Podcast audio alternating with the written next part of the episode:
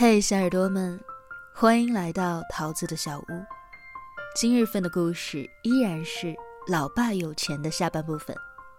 作者九爷，专写两性小说，致力于性与男女关系的剖析。更多爆文详见公众号“我是九爷”。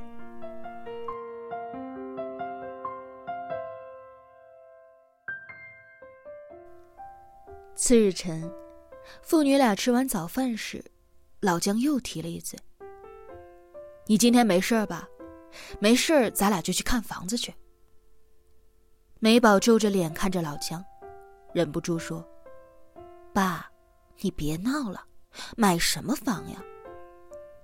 老姜放下筷子，从裤兜里摸出了一张银行卡，拍在桌上：“老爸有钱，不信你就查余额，密码是你的生日。”美宝迟疑着，看老姜的脸色不像是开玩笑，问道：“爸，钱哪儿来的？”老姜嗔怒：“你爸开了那么多年的工厂了，还能一点积蓄都没有哈？我有退休工资，平时还理财炒股，比你赚的可多多了。”说完，不等美宝发话，老姜又说。你要是不想去，那爸可就自己看着买了啊。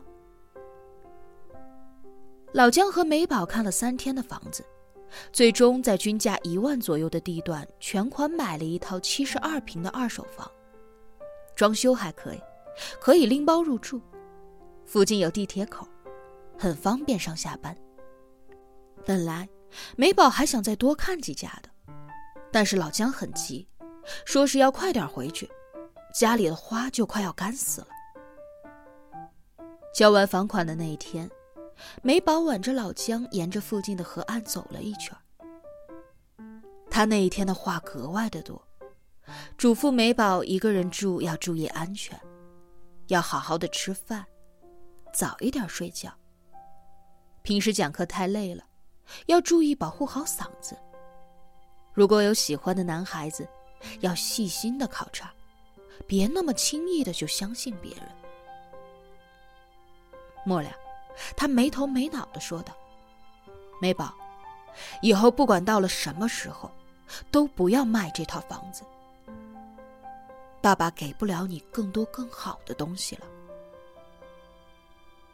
老姜说完这句话，捂着嘴咳了两声，在骤起的凉风当中裹紧了大衣。美宝看着他略微勾起的身子。鼻头一酸，心底隐隐的升起了一股不安。他长这么大，在物质方面，老姜对他说过的最多的话就是：“你爸有钱。”哪怕是家中境况败落的这几年，这句话仍然给了他无限的安全感和力量感。他在陌生的城市里一往无前。他有底气去选择自己想要的生活，有很大的一部分原因是，他知道，在他的身后，始终有一座山，进可助他瞭望，退可为他疗伤。哪怕爸爸说的是假的，在不缺失的家庭氛围中长大的他，也能够收获到这股精神力量。美宝真的是第一次听到爸爸对他说：“给不了你更多很好的东西了。”当下，他没有恐慌，他难过，只是因为害怕岁月会像带走妈妈那样，用裹着苍老的巨浪，卷走他在这个世界上最后的牵挂。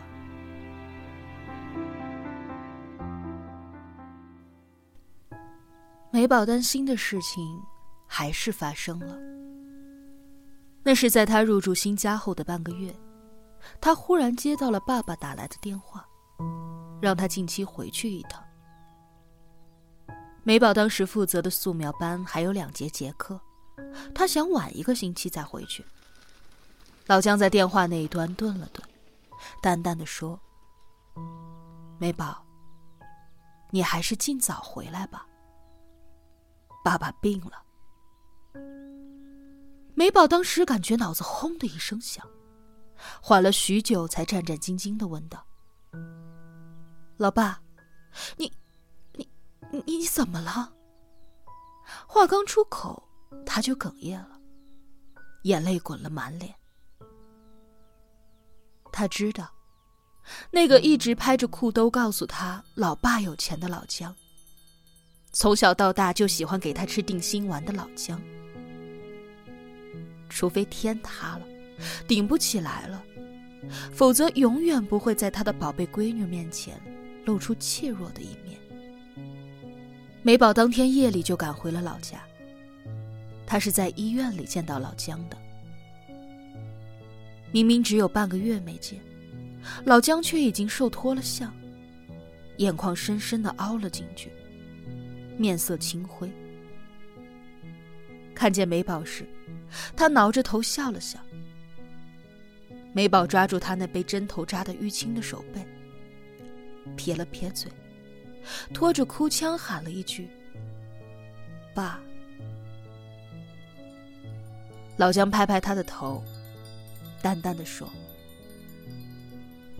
那一段时间有一点咳嗽，吃药也不见好，我就去检查了一下。”当时医生就确诊了，是肺鳞癌。爸爸不信，但还是想着，这万一是真的，爸可最放心不下的就是你。你还在外面飘着呢。美宝哭倒在了老姜的手心里。老姜接着说：“从你那回来之后。”爸就换了一家医院重新检查，这一下，这一下就知道自己是真的跑不掉了。美宝抽泣着：“那我还买什么房子呀？我要把它卖掉给爸爸治病。”老姜叹了一口气：“爸爸没有几天活头了，留了足够的钱。”美宝。你在家陪陪爸爸吧，咱俩谁也别留遗憾。老姜是在两个月后离开的。去世的前一天，老姜一直陷入半昏迷的状态，直到傍晚时意识才清醒。他费了好大的力气，才含糊不清的喊出了“美宝”两个字。美宝凑上去。只见老姜颤颤巍巍的抬起手，就像从前那样，拍了拍自己的裤兜，却没能说出那句经典的口头禅：“老爸有钱。”张了半天嘴，只发出了啊啊的声音。美宝会意，哭着去翻他的病号服的裤兜，掏出了一摞纸条来。四张欠条和一封信。老姜在信里说，他给美宝买房子的钱，有一大半是借的。等他去世之后，就把家里的房子卖了，足够抵债。信上的最后一句话是：“有钱爸爸要先走了，我的美宝要长大了。”许是因为一切都已经安排妥当，交代清楚。许是相信他透支给美宝的幸福足够暖他很久，在人生的最后这一段时光，又有他最爱的美宝每天陪着他，所以老姜走得特别从容，特别安详，就像是睡着了一样。老姜入土为安之后，美宝去家附近的中介挂房子。那一套房子位置好，又是学区房，挂出去的三天就找到了买主。美宝配合中介办好手续之后，带着老姜留下的四张欠条，敲开了他那些老朋友的家门，一笔一笔账，全部还清。交房的前一夜，他窝在那一套磨旧的真皮沙发里，一遍一遍的回忆那些年，全家人挤在一起看电视剧的美好时光。妈妈去世之后，爸爸守护他的日子，以及爸爸病重之后，他守护爸爸的日子。医生曾经暗示过，爸爸的病情无力回天。但是美宝还是不愿意放弃。他托朋友买了一些进口药。爸爸看着那些不认识的文字，小心的问：“这些药很贵吧？”美宝愣住。很快，他笑着拍一拍自己的裤兜，说道：“闺女有钱。”有一天傍晚，他陪爸爸出去散步。路过一家进口水果店时，爸爸盯着那一箱进口的大樱桃，看到价签上写着一斤一百四十八，背着手转身就要走。美宝赶紧去买了一斤，拿起一个塞到爸爸嘴里，笑着说：“嘴里又没味儿了吧？想吃就直说嘛，你闺女有钱。”从前，他还一直都想不明白，爸爸怎么那么喜欢和他说“老爸有钱”，哪怕是在他已经没有钱的时候。直到现在，他才体会到，为最爱的人付出，原来是如此幸福的一件事情。他让我们在这个世间所有的挣扎。苦累，都变得有意义。想到此，美宝失声痛哭。美宝在家里度过了一个不眠夜。第二天一早，她带着几本厚厚的相册，还有爸爸妈妈留下的几样东西，彻底的从爸爸妈妈的怀抱里出走，奔赴那个既没有山。也没有河的城市，开始了全新的生活。从此之后，这个世界上再也没有人会对他拍一拍裤兜，说上一句“老爸有钱”。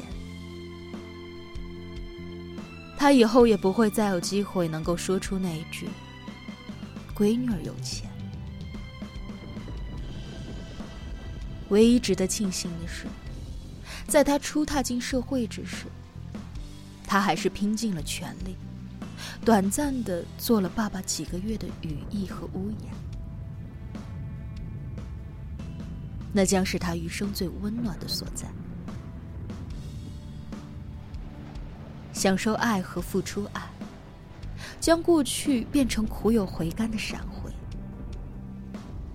将支撑着他像爸爸所期许的那样。独立坚强，收好悲伤，过好独自行走的日子。